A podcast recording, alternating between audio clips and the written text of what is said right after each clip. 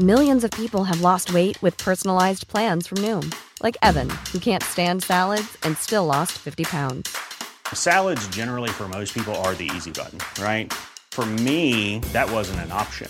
I never really was a salad guy. That's just not who I am. But Noom worked for me. Get your personalized plan today at Noom.com. Real Noom user compensated to provide their story. In four weeks, the typical Noom user can expect to lose one to two pounds per week. Individual results may vary.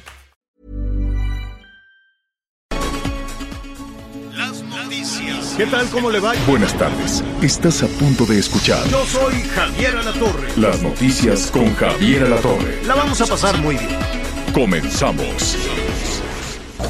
Corner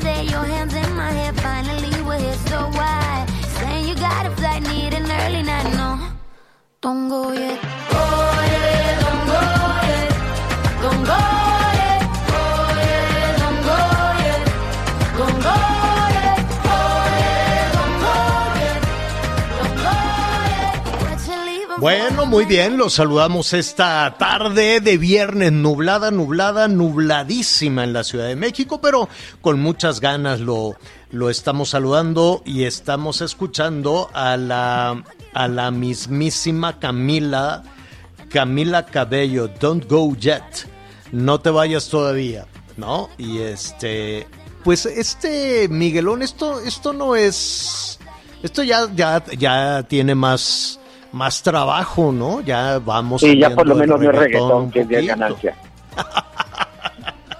Oye, es muy exitosa la Camila Cabello. Todas las latinas empiezan a tener muchísimo, muchísimo éxito allá en, en los Estados Unidos. Saludamos también a todos nuestros amigos que nos sintonizan allá en la Unión Americana. Em, donde pues eh, están batallando también con el tema de las vacunas, pero no tanto allá en los Estados Unidos, no tanto por el, eh, la falta de vacunas, sino porque tienen que convencer a las personas, Miguel. Caso contrario, por ejemplo, aquí en México, porque pues de alguna manera tenemos esta cultura de la vacunación, ¿no? Desde niños siempre la cartilla de vacunación, todo el tema de las vacunas, que se descarrilaron también un poquito, ¿no? Las, la, la aplicación de, del esquema de vacunación tradicional. Y allá en Estados Unidos, pues ya el presidente Biden sigue anunciando medidas, les dice, señores, si no nos vacunamos no vamos a acabar con el asunto este de la, de la pandemia. Entonces, pues habrá que, este, que seguir vacunándose. No han llegado ni al 50%. Este, evidentemente son más de 300 millones de habitantes, 300 millones de personas, más las eh, eh, personas que regularmente visitan, van a los Estados Unidos y se han vacunado. Entonces son este, mm, más de 100 millones, más de 150 millones de dosis las que se han aplicado en los Estados Unidos, pero les falta más. Y el presidente pues está tomando medidas adicionales. Dijo, pues, de entrada, el cubrebocas, porque ya ves que se lo habían quitado, como una suerte de ya se acabó la pandemia, una suerte como de más simbólico el asunto, más de como de liberación, Miguel, ¿no? De ya no vamos a usar el cubrebocas y les dijo, pues nada, a partir de ya, de este fin de semana, se regresa al uso de cubrebocas en diferentes partes de la Unión Americana y todavía más. El presidente les dijo, por lo pronto, aquellas personas, trabajadoras, trabajadores en el eh, gobierno, si no tienen vacuna, pueden venir a trabajar, pero les van a estar poniendo el, palito este, el, el, el hisopo este, en la nariz cada ratito. Se van a tener que estar sometiendo a pruebas este, cada rato. Entonces mejor vacúnense, vacúnense de, de una vez. Anita Lomelí, ¿cómo estás? Hola Javier, ¿cómo estás? Quiero saludarte, Miguelito, amiga. Amigos, pues muy bien. Fíjate que estoy en el corazón de la Ciudad de México, aquí a un ladito central de Palacio Nacional. Estoy frente a Templo Mayor, porque como bien sabes y hemos platicado, pues este año se cumplen años de resistencia indígena. Entonces ahora hay muchas actividades en relación a esos 500 años de la conquista, de la mal llamada o de lo que he llamado toda la vida la conquista. Hay interpretaciones de, de hace La mal llamada, ya hablas como funcionario de la 4T, Anita. Te ando platicando por qué, porque, porque las reinterpretaciones de los eh, historiadores Ajá. hablan de que en la conquista lucharon 1% de los españoles y el resto del ejército son indígenas. Entonces Sí, es, claro. es interesante contar todas las versiones y en eso estamos, querido Javier, aquí con Sí, los- cada gobierno, cada gobierno cuenta la historia. Y no nada más en México, así ha sido, ¿no? La historia la van contando los que van llegando al poder. Entonces hay reinterpretaciones y reinterpretaciones de la historia, pero afortunadamente, además de los políticos, pues tenemos eh, investigadores, tenemos especialistas, tenemos científicos, tenemos arqueólogos, arqueólogas, este, historiadoras, historiadores, en fin, todos aquellos que nos ayudan a ir reconstruyendo una historia tan compleja como esta. Pero por lo pronto, pues ya están haciendo ahí los preparativos para la celebración en septiembre, Anita. Yo no sé si para septiembre van a recoger ya el derrumbe que hubo en el Templo Mayor porque no han movido nada. Pues fíjate que yo creo que estará en tiempo y forma. Hay mucha gente trabajando aquí en distintos frentes. No, no he entrado porque pues, estoy aquí en radio. Hay muchísima gente. ¿no? La verdad me da mucho gusto todas las personas con este paso a paso, con sus cubrebocas. Uno que otro trae de orejera y de papada, papadera, pero pero la gran mayoría, pues aquí con el teatro me sigue corriendo, pero todo el cubrebocas. Qué gusto, pues es, es coexistir con esta pandemia, Javier. Fíjate las investigaciones que estaba yo haciendo, también Ajá. hace 500 años cayó. ¿Cuál Te fue, Javier? oímos, te oímos Ah, fatal, Anita. Quédate quietecita en un lado porque se nos corta toda tu comunicación. A para ver. ¿Me a oyes ver. mejor? no, ¿Me oyes mejor? ahora sí, Sí, ¿Hola? sí, ¿Hola? te oímos, sí, Ah, sí, ok. sí. Ajá. papada el cubrebocas. Mejor. Se oía fatal. Te oyes muy mal y eso que estamos en la misma ciudad, imagínate qué barbaridad. Va- vamos a, a- a tratar de buscar una buena línea mientras nos escucha Anita Lomelí y, y me quedo reflexionando, Anita, en... eh, pues en, en- en el significado, en esta recuperación, ¿no? Es eh, cómo se le ha puesto 500 años de la resistencia indígena, ¿verdad? Más o menos. Anita. Ya se fue, señor. Ahorita la tratamos de fue. recuperar. Este, bueno, pues, pues muy bien. Yo, yo siempre he pensado con todo respeto y desde luego estoy seguro que van a ser unas celebraciones pues muy, muy vistosas con una eh, nueva eh, orientación, con una reinterpretación de los acontecimientos y eh, recuperar el orgullo nacional sobre nuestras raíces indígenas. Pero eh, es una vertiente nada más. Eh, no nada más, o sea, es una poderosísima vertiente y la otra muy poderosa vertiente llegó también este de, de Europa, ¿no? Es, es yo, yo no sé si en esta nueva eh, reinterpretación de, de la historia con, con esta escenificación que se hará en el Templo Mayor y todas estas celebraciones se va a cerrar o se va a quitar eh, parte del origen también muy poderoso que, que llegó con, eh, con estos navíos desde, desde Europa, Anita. Solo se va a destacar lo indígena. Mira, más bien eh, lo que se está tratando es de reivindicar. Son 500 años de resistencia indígena. Ciertamente, eh, Mm. españoles cuando llegaron, pues ellos traían su armamento, traían los caballos, Sí. claro que sí, pero también los mexicas, los guerreros, antepasados, pues tenían grandeza, sus grandezas. Lo que fue muy importante entender es que en Tenochtitlán los mexicas habían conquistado a muchos otros pueblos que, Que habían ya estaban eh, hartos.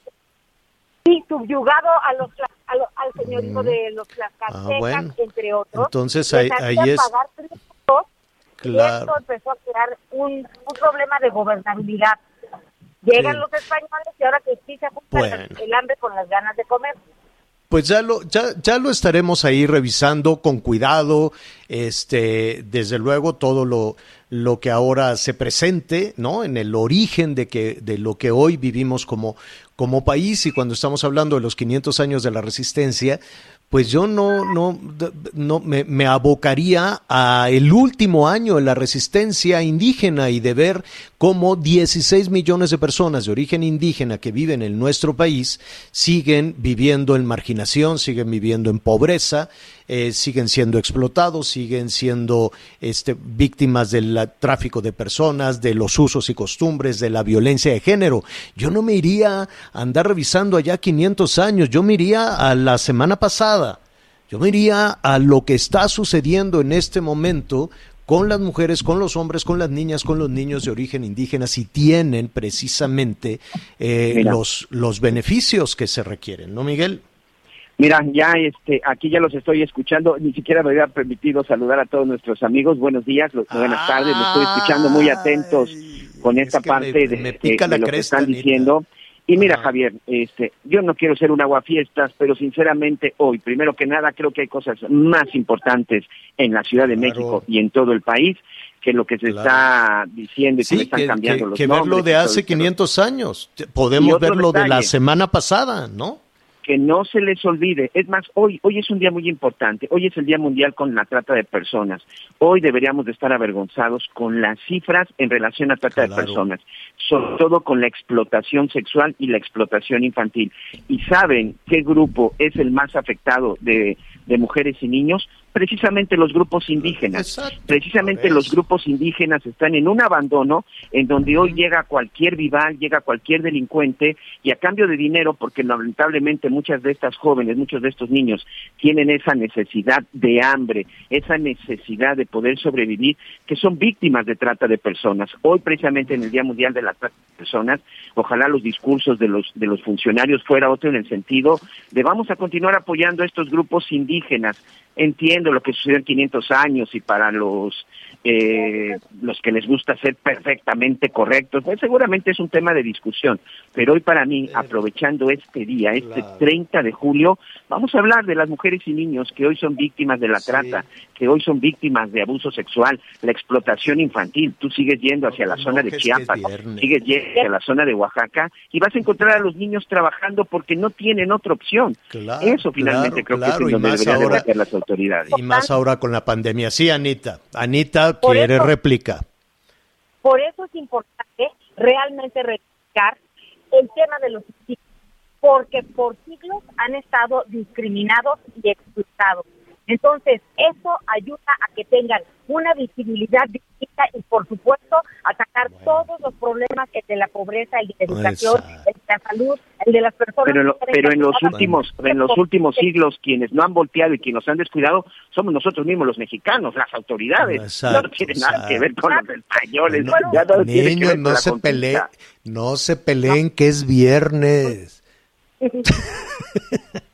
Bueno, ya lo, ya lo estaremos retomando, desde luego. Eh, son situaciones que, que, se están este, planeando ahora para, para septiembre. Y nada más, nada más, Anita, eh, Miguel, y, y, me, me, llama muchísimo la atención porque estuve buscando cuántos de los funcionarios eh, tienen un apellido de origen indígena de los gobernantes y pues nada más encontré Esteban Moctezuma, este, Esteban Moctezuma, ya el Barragán, pues ya no, pero Esteban Moctezuma sí. Y después dije, pues, ¿quién, quién tendrá así también este apellido, estas raíces eh, indígenas en, en, el gobierno?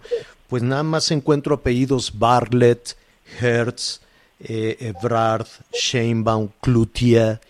Eh, entonces, pues, pues ahí sí encuentras, si me ayudan a recordar, Anita Miguel, qué funcionaria funcionario tiene, pues, ¿no? Esta, esta, esta situación, porque de otra manera, pues insisto, estamos cerrando, estamos cancelando, estamos negando una vertiente también muy poderosa del origen de nuestro país, ¿no? Esta vertiente que llegó de Europa y que, este, pues que ahí está. Bueno, muy bien, ya le estaremos ahí platicando. Qué bonito se oye el organillero ahí, Anita, en tu, en tu transmisión.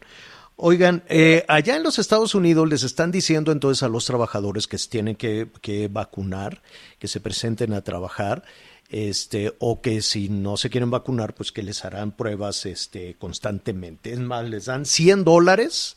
Creo que a partir de este fin de semana, 100 dólares a aquella persona, la que sea, que llegue a vacunarse. Dicen, bueno, aquí está tu vacuna, aquí están tus 100, tus, eh, tus 100 dólares. ¿Qué es lo que está sucediendo en México? Eh, ya lo vamos a retomar en un momentito más, cuál es eh, eh, la, la, situación de las, de las vacunaciones. Ya se está vacunando a los jóvenes, ya se está, por lo pronto en la Ciudad de México, pues ya también han ido a están abriendo la vacunación de 40 para arriba, de 18 para arriba, en fin, depende de la, de la alcaldía. En cuanto a los rezagados, dice en este momento el gobierno de la Ciudad de México que diariamente se atiende a 10 mil personas mayores de 50 que no habían acudido a su vacunación. Entonces, pues eso, eso está muy bien. Eh, dice el gobierno de la Ciudad de México está solicitando que se adelante la asignación de vacunas quieren que ya la Secretaría de Salud les suelte las vacunas a la Ciudad de México, el eterno conflicto entre el gobierno de la Ciudad de México con la oficina de, López Gatel, eh, como el conflicto que tiene eh, Jalisco, como el conflicto que tienen varios estados. Bueno, ¿qué va a pasar con los trabajadores en nuestro país? Eh, eh, que, que eh, vamos a platicar en un momento más. Atención, los trabajadores eh, al servicio del Estado, ¿no? Los trabajadores de las dependencias públicas. Entiendo, Miguel, Anita, que ya se tienen que presentar. Este, vamos a ver cuáles son eh, las dependencias o si tienen la posibilidad de no presentarse, ¿no? Es correcto. Eh, ya de hecho está en la línea Joel Ayala, el, el líder del Sindicato de Trabajadores del Estado, Javier, para que nos Cosa que le agradezco muchísimo que esté ya con nosotros Joel eh, Ayala para hablar precisamente de cuál es la posición que tiene la federación que agrupa, si no me equivoco, Joel, a 82 sindicatos nacionales. Te agradecemos muchísimo correcto, esta Javier. comunicación. ¿Cómo estás? Muy bien, Javier. Eh, siempre este, atento a, a, a tu programa de radio. Gracias. Con Ana María Lomelí. Los saludo con respeto y afecto. Dime algo, eh, ¿hay algún lineamiento, hay alguna eh, posición de eh, la Federación de Sindicatos de Trabajadores al Servicio del Estado respecto a el regreso presencial a las tareas, a- al, al trabajo? Sí, muy oportuno este, de- esta entrevista que mm, en tiempo y forma presentamos eh, directamente al jefe de las instituciones, al presidente López Obrador, lo- eh, los requerimientos, así le hemos llamado, los básicos, para un retorno cuidadoso y gradual, velando siempre por la integridad personal del trabajador al servicio del Estado y su familia.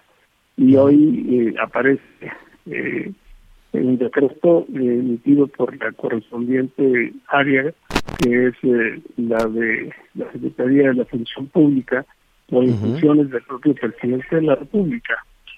De manera que mm, puntualiza los eh, cinco, los cinco requerimientos que presentamos eh, en semanas pasadas y hay una respuesta contundente de salvaguardar la integridad física, la integridad personal del trabajador del servicio del Estado eh, en su retorno que será, será gradual y, y, y parcial y que se describe perfectamente bien en los puntos que, que se enumeran en el decreto del día de hoy, Así repito, es. por la propia Secretaría de la Función Pública, donde es integral la vacunación, porque hay vacunas de dos eh, de dos dosis y hay vacunas como la De. Johnson que abarca solamente una y enseguida pues, eh, la práctica cotidiana de pruebas y más pruebas COVID y entiendo, Joel, que a partir del, del lunes, a partir del próximo lunes, y corrígeme si me equivoco, las trabajadoras y los trabajadores al servicio del Estado que ya recibieron su esquema completo de vacunación se deben presentar a trabajar. ¿Así lo harán? Eh, no es que corrija, sino puntualizo.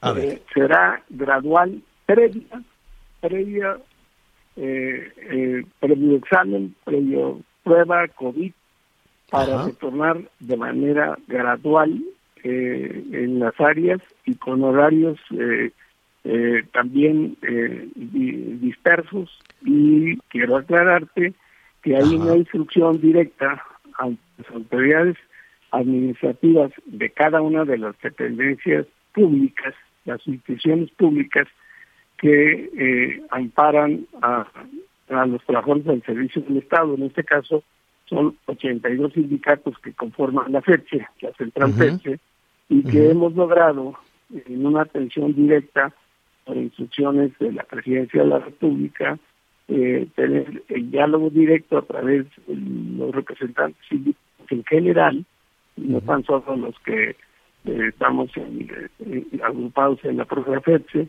y será gradual, parcial, protegiendo con un objetivo claro, preciso, eh, cero contagios, porque habrá una, una prueba eh, previa al retorno físico. Claro, y es una...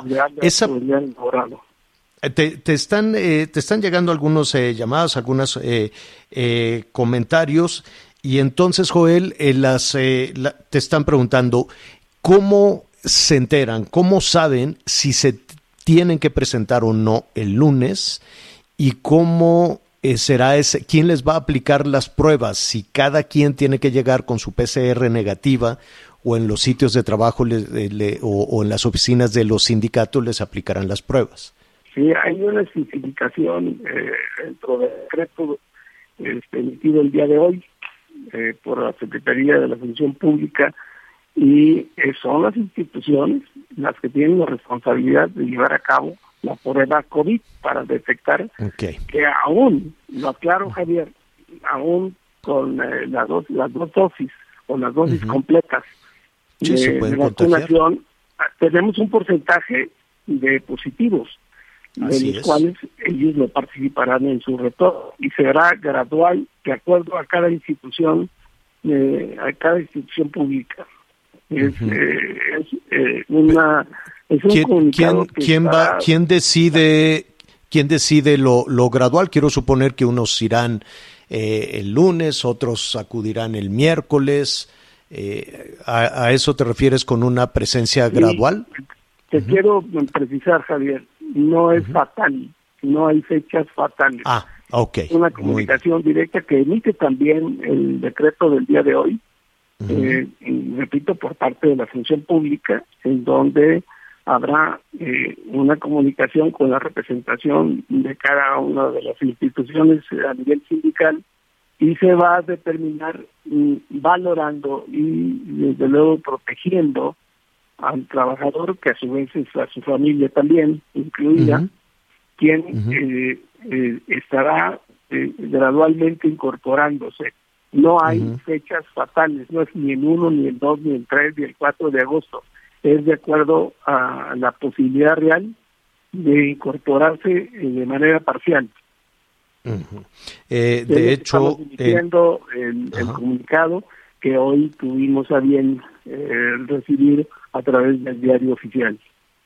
Es decir, no hay una eh, fecha este, fatal, sin embargo, pues hay un poco de incertidumbre porque pues hay algunas personas que dicen, bueno, ¿y si no me presento, qué, qué pasa? No hay ni, eh, bueno, en primer lugar quiero aclararles a través de, tu radio escucha, es de gran importancia, eh, un comunicado que está eh, saliendo al aire en base precisamente a lo que hoy aparece en el diario oficial.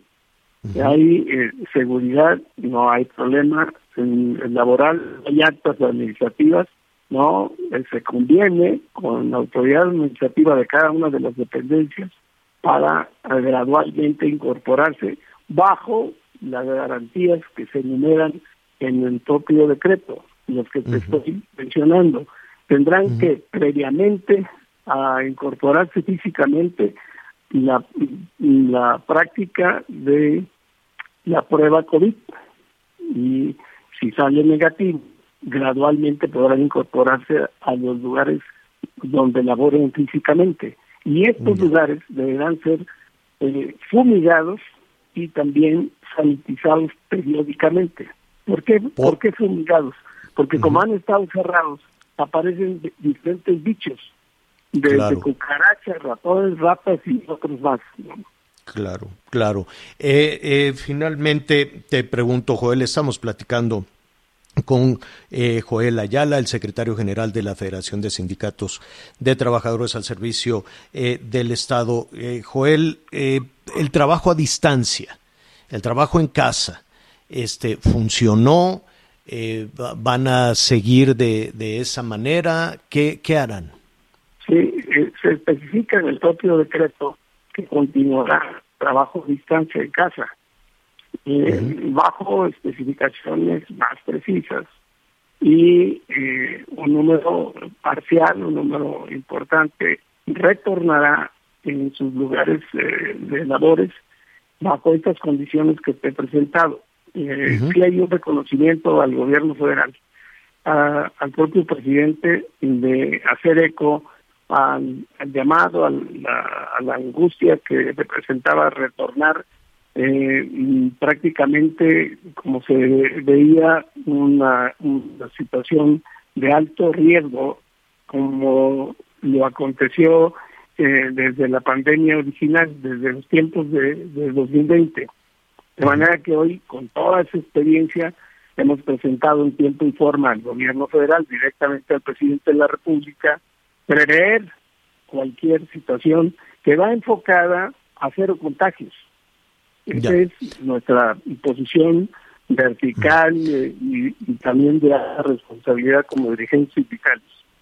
Joel, pues te agradecemos mucho. En síntesis, entonces, para responder a las dudas de trabajadoras y trabajadores, no es obligatorio presentarse el lunes. Los, eh, por cierto, los trabajadores de, del gobierno de la Ciudad de México, pues ellos eh, también quedó publicado que hasta septiembre, que hasta primero de septiembre, ¿no?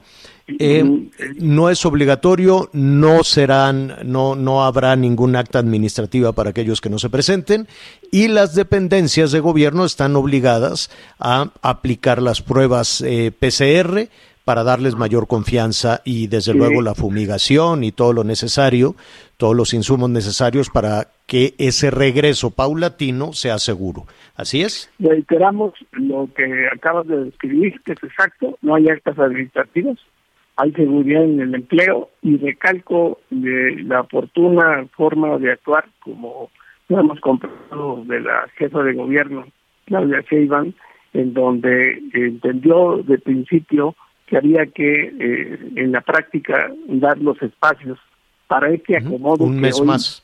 describe, describe plenamente el decreto de la función pública. Exacto, pues un mes más. Un reconocimiento y, a Claudia, como siempre, ¿no?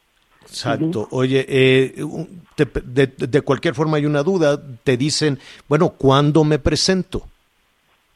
Ese es un llamado que harán eh, de manera conjunta la, la administración, que, repito, esencialmente lo que fue de exigencia es que previo a su retorno habrá el, la prueba COVID para detectar que es negativo y entonces gradualmente se van a incorporar. Muy bien, entonces lo que pueden hacer las trabajadoras y trabajadores es hablar con su jefe inmediato, decirle, oye, eh, dice Joel que hasta que me hagas la prueba y hasta que esté todo sanitizado, regresamos a trabajar. ¿Así es? Sí, como del sector salud tiene eh, la obligación, como lo venido eh, llevando a cabo ahora intensamente las pruebas COVID, y estos van a detectar con documento oficial que está presto, que, que, que tiene negativa su prueba, y entonces en el acercamiento con sus dirigentes que tienen la obligación, así lo marca que estamos dando a los 82 sindicatos, con toda su estructura también territorial, para que estén a un lado de sus compañeros haciendo valer el decreto del día de hoy de la función pública. Muy bien. Joel Ayala, muchísimas gracias, el líder de los sindicatos al servicio del Estado. Gracias, Joel. Buen fin de semana. Cuídate. igualmente, Javier. Gracias. Gracias. Un abrazo. Hasta luego. Una pausa y volvemos. Sigue con nosotros. Volvemos con más noticias. Antes que los demás. Todavía hay más información. Continuamos. Las noticias en resumen. Las autoridades de los estados de Puebla, Guanajuato, Hidalgo y Veracruz anunciaron que habrá ley seca este fin de semana en diversas regiones por la consulta popular que se realizará el próximo 1 de agosto. Los cuerpos desmembrados de seis hombres fueron localizados en el municipio de Jiménez, en Michoacán. Los restos humanos fueron trasladados al servicio médico forense, donde se va a realizar la necropsia de ley. Un abrazo para Jonathan y Giovanni Dos Santos, dos futbolistas mexicanos que lamentablemente el día de ayer perdieron a su padre, Geraldo Francisco dos Santos Ciciño, un futbolista de origen brasileño que hizo época en nuestro país. Aparentemente las causas de su muerte a los 59 años fue por COVID. Hoy el dólar se compra en 19 pesos con 55 centavos y se vende en 20 pesos con 2 centavos. Oiga, em, gracias, gracias Miguel. Em, en, este asunto del gas, em, yo sé que hay grandes discusiones, hay este em, puntos de vista diferentes por parte de, algunos de algunos analistas, evidentemente de algunas empresas. El tema ha llegado incluso hacia los Estados Unidos, el gran proveedor de gas hacia nuestro país. Eh, la propuesta del presidente pues generó muchísima muchísima expectativa favorable desde luego no nadie quiere eh, pagar un gas caro no o un gas que te dan a medias, en fin, hay tantas, tantas anomalías. Al final, pues está el consumidor, están las familias. Ayer veíamos precisamente todos los ingresos, toda esta reducción, esta caída en los ingresos de las, de las, eh, de las familias y cómo se está batallando. Entonces, cuando llegó este anuncio del gas bienestar, de que habría gas barato, pues se generó cierta expectativa. ¿Cuándo? Pues no queda muy claro. En la Ciudad de México dicen que en octubre, ¿cómo le van a hacer? Tampoco queda muy claro porque abrir una empresa, distribuir gas, pues no es un asunto este no es un asunto sencillo. Y después de eso viene este anuncio de una de, un tope, ¿no? De una regulación. La Comisión Reguladora de Energía anunció entonces que se va a establecer precios máximos de gas LP para hablar de este tema y desde luego de saber en dónde estamos parados y qué tanto es, eh, qué, tan, qué tan azarosa es la ruta para que, para que eso suceda, para tener precios accesibles de gas. Este, la ruta es complicada, o al menos así parece. Víctor Ramírez es vocero de Plataforma México, Clima y Energía. Y nos da muchísimo gusto saludarte, Víctor, para que nos ayudes a navegar en ese berenjenal, que entiendo que el, fin puede ser muy noble, pero llegar a esa, a esa situación puede ser complicada. ¿Cómo estás, Víctor? Buenas tardes. Hola, Javier, muy buenas tardes. Bien, gracias. Y pues, como dices, el, el camino al infierno suele estar lleno de buenas intenciones, ¿no? Y lamentablemente Puede ser el caso, eh, dependerá de, ver cómo actúa la Comisión Reguladora de Energía, pero eh, creo que hay que situar todo desde el plano internacional. El costo del gas LP, no en México, sino en todo el mundo, ha subido, ha subido muchísimo, y lo que estamos viendo en México es el reflejo de ese mercado internacional del que México es parte, pues importamos más del 70% del gas LP que consumimos en el país. Entonces, el problema es que si pones un, tope de precios real, en realidad lo único que va a hacer es limitar el costo de, eh, de la distribución. Eh, probablemente haya una baja en el precio marginal, muy, muy poca, pero si pones una baja de precios, un tope de precios que esté por debajo de los costos de importación y de distribución, probablemente veremos un desabasto en los próximos eh, en las próximas semanas, ¿no? A ver, para entender un poco, un poco más esta, esta situación, cuando decimos hablar de un tope, es de esa intención manifiesta ya desde Palacio Nacional de bajar los precios, ¿no? Y el presidente decía, pues si las empresas gaseras no bajan los precios, yo se los voy a bajar y vamos a hacer una empresa de gas que esa, eh, si nos permite, lo retomamos en un momento más porque eh, parece ser complicado, ¿no? No solo organizar, no solo que Petróleos Mexicanos, con todos los problemas que tiene, eh, organice una empresa, organice una gasera y después el esquema de distribución, que también es, que también es complicado. Pero antes, antes de eso, Víctor, ¿cuántos elementos se tienen que tomar en cuenta? ¿Cuántas variables o situaciones se tienen que tomar en cuenta para fijar el precio del gas?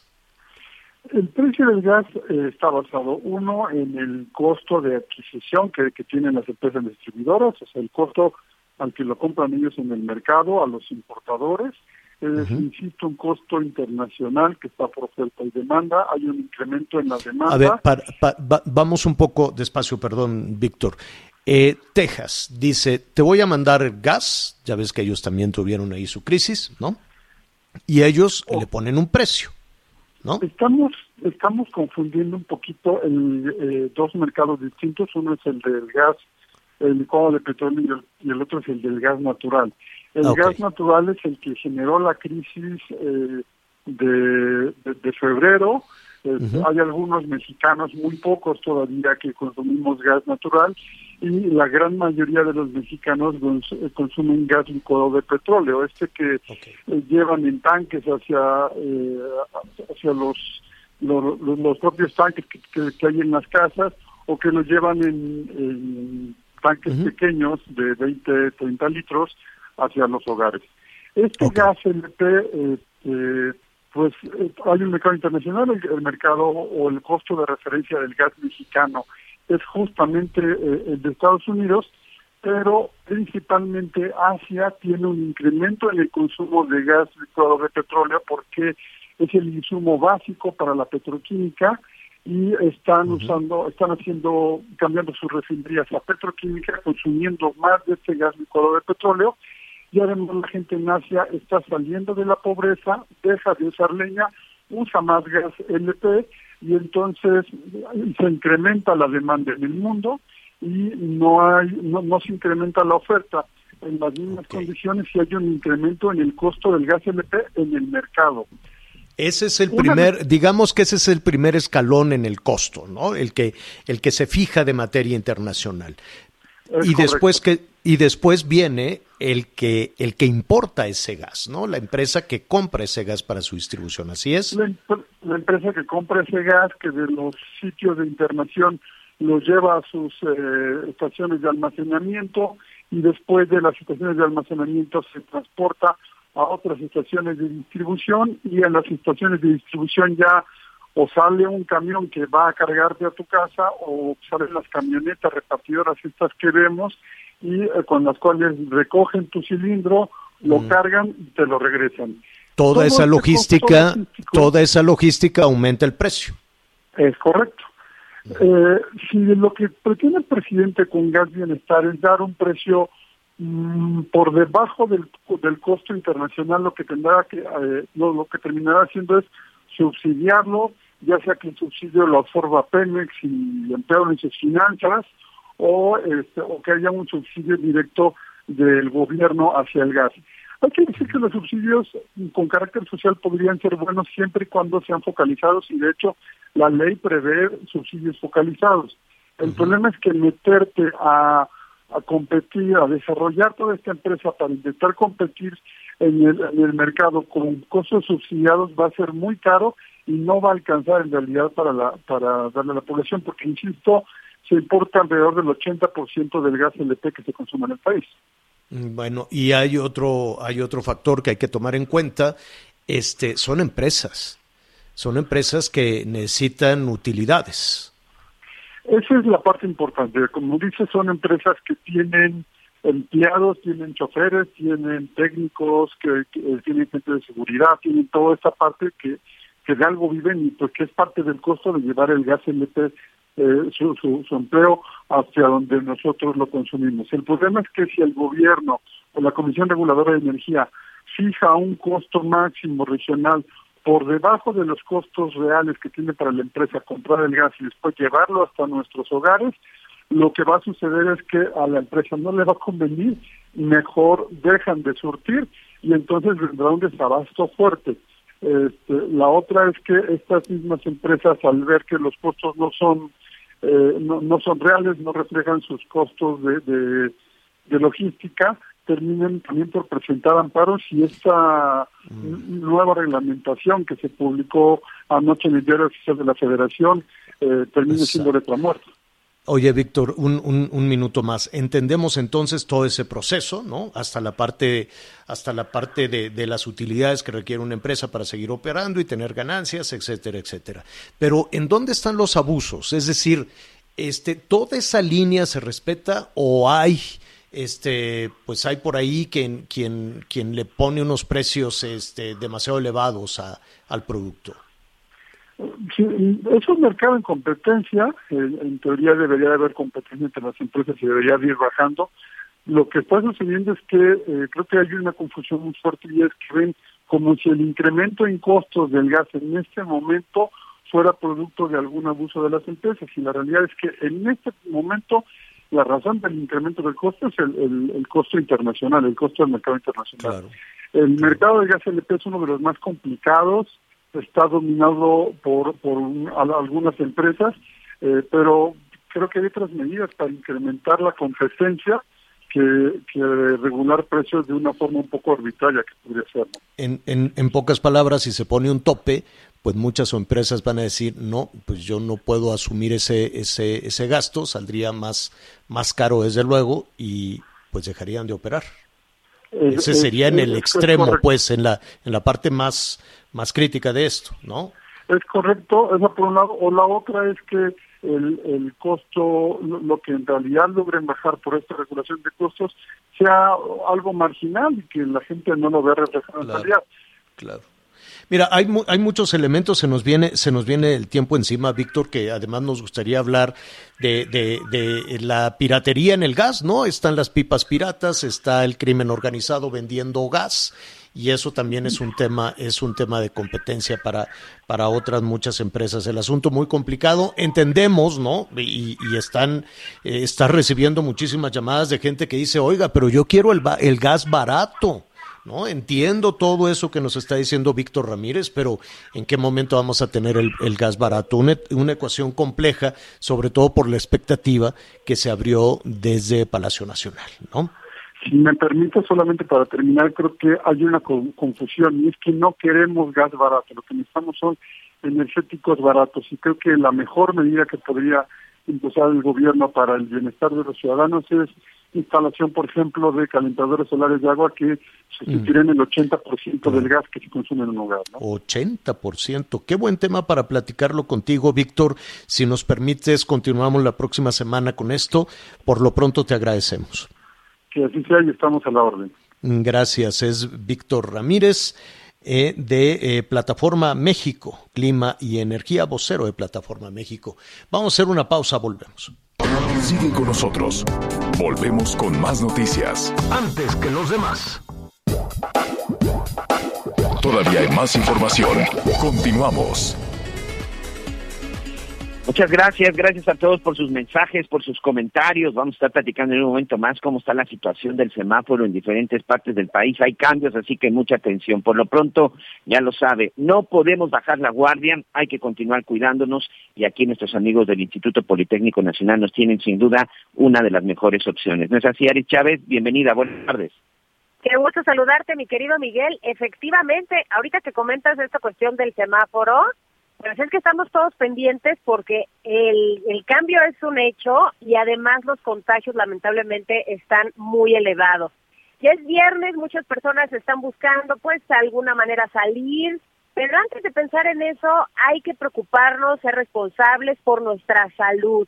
Afortunadamente, como tú muy bien comentas, tenemos una de las mejores alternativas aquí en nuestro país para cuidar nuestra salud, para mejorar nuestro sistema inmunológico el factor de transferencia es un tratamiento que desarrolla el Instituto Politécnico Nacional que está ayudando a miles de familias aquí en nuestro país a mantenerse protegidas de los contagios, a mantener una salud óptima precisamente para poder evitar contagiarnos. ¿Qué es el factor de transferencia para muchas personas que no saben qué es? Son unas ampolletas que nos vamos a tomar todos los días. Lo que van a lograr en nuestro organismo desde las primeras dosis es elevar nuestro conteo de glóbulos blancos, es decir, nuestro sistema inmunológico. Vamos a empezar a multiplicarlo hasta 470 veces. Al ser tan elevado, vamos a crear básicamente un ejército en nuestro organismo. Así que cuando estemos en contacto con alguna persona que esté contagiada, con algún virus o con alguna bacteria, es muy probable de verdad que se destruya mucho más fácilmente en nuestro organismo. Esto es lo que hace el factor de transferencia, por eso ha sido Premio Nacional de Ciencias, ha sido galardonado internacionalmente, incluso el auditorio no lo sabe, pero este tratamiento se exporta a muchísimos países, los atletas actualmente lo toman, entonces es una maravilla que tenemos a nuestro alcance.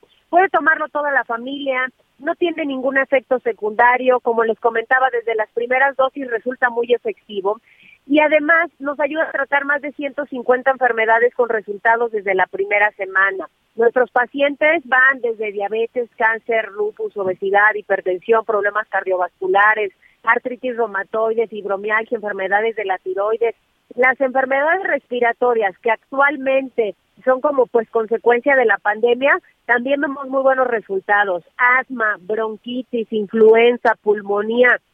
Es decir, es una gama muy amplia, incluso gastritis y colitis que son tan comunes. Si ustedes llaman al número que les voy a dar en este momento, les tengo una sorpresa de viernes porque hoy bajamos nuestros precios debido a esta pues prácticamente tercera ola de contagios. Nosotros queremos ayudarles a ustedes a que puedan adquirir este tratamiento a un precio muy bajo. El número telefónico 55 56 49 44 44. Hay factor de transferencia gratis, amigos, así que anote teléfono, marque de una vez, pida informes y sobre todo adquiéralo. 55 56 49 44 44. Un paquete de 20 dosis nos va a costar un precio bajísimo. Si llamamos en este momento, les vamos a regalar 30 dosis adicionales, es decir, ustedes van a recibir 50. Además, gratis un paquete sanitizante, dos cubrebocas, dos geles antibacteriales de grado quirúrgico y además dos caretas. Y por última ocasión, vamos a regalar la batería de cocina de acero inoxidable, que está padrísima, y los AirPods, que van completamente gratis en su paquete. Las 50 dosis, el kit sanitizante, la batería de cocina y además los AirPods, es un maravilloso regalo. Pero tienen que marcar ahorita 55, 56, 49, 44, 44. Repito, 55, 56, 49, 44, 44. Y lo mejor de todo es que el factor de transferencia se lo puede dar a toda la familia, que yo creo que es lo más importante, ¿no, querido Miguel? Así es, sin duda, y es muy importante decir, no es un medicamento, es un refuerzo para nuestro cuerpo y ha demostrado que es uno de los refuerzos más efectivos. Muchas gracias, Ari. Te mando un fuerte abrazo, buen fin de semana para todos. Gracias, hacemos una pausa y regresamos con más en las noticias con Javier Alatorre. Sigue con nosotros. Volvemos con más noticias. Antes que los demás. Todavía hay más información. Continuamos. Bueno, estamos eh, eh, concluyendo la primera parte con muchísima, muchísima información, desde luego. Eh, gracias a las estaciones de Audiorama y de El Heraldo Radio. Mire, lo esperamos en la segunda parte, javieralatorre.com, Javieralatorre MX. Le voy a contar de un robo. Bueno, un robo de joyas, lo, lo prepararon muchísimo. Este, de película. como hay una película así, ¿no? ¿Cómo se llama? Ahorita le voy a decir en la segunda parte con estas eh, son son varias actrices ahí muy muy famosas que se organizan para un desfile en, en Nueva York que hicieron allí en el Met una gala, entonces se robaron todas un, un, montón de joyas y bueno, ya sabe, es así una película poquito palomera, pero yo creo que ahí se inspiró esta señora, cómo le roban allí en las joyerías en Europa. Hubo una que dijo, yo soy princesa de no sé dónde, y empáquenme estas joyas. y se las dieron y se las robó, así nada más. En fin, le vamos a decir además cómo está el semáforo. Gracias por acompañarnos en Las Noticias con Javier La Torre. Ahora sí ya estás muy bien informado.